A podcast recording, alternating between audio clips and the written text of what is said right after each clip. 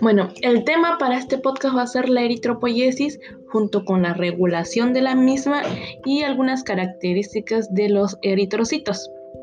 Bueno, comenzamos. La eritropoyesis es el proceso de la producción, diferenciación y maduración de los glóbulos rojos y la cual tiene una duración de entre 4 a 7 días aproximadamente.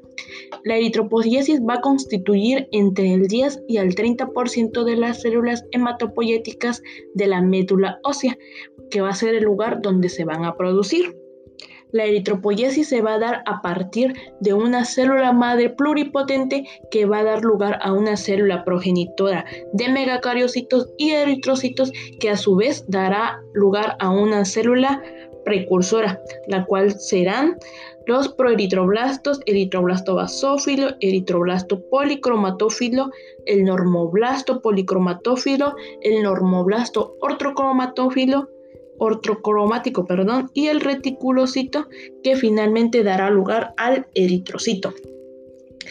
La regulación de esta eritropoyesis va a estar determinada por la eritropoyetina, la cual es una hormona producida en mayor cantidad en los riñones, pero también en el hígado, que es un poco menor la cantidad que se produce ahí y su función va a ser la de estimular a los precursores de la unidad formadora eritroide y que esta, esta hormona a su vez va a estar estimulada por la hipoxia tisular. En cualquier caso, las sustancias necesarias para la producción de los eritrocitos va más allá de los factores de maduración principales, dentro de los cuales podemos encontrar al hierro, la ferritina, la hemosiderina, la transferrina, la vitamina B12, la vitamina 6, B6, el ácido fólico, la vitamina C, la vitamina E, el cobre, el cobalto, lípidos, entre otras hormonas de acción sobre la hematopoiesis.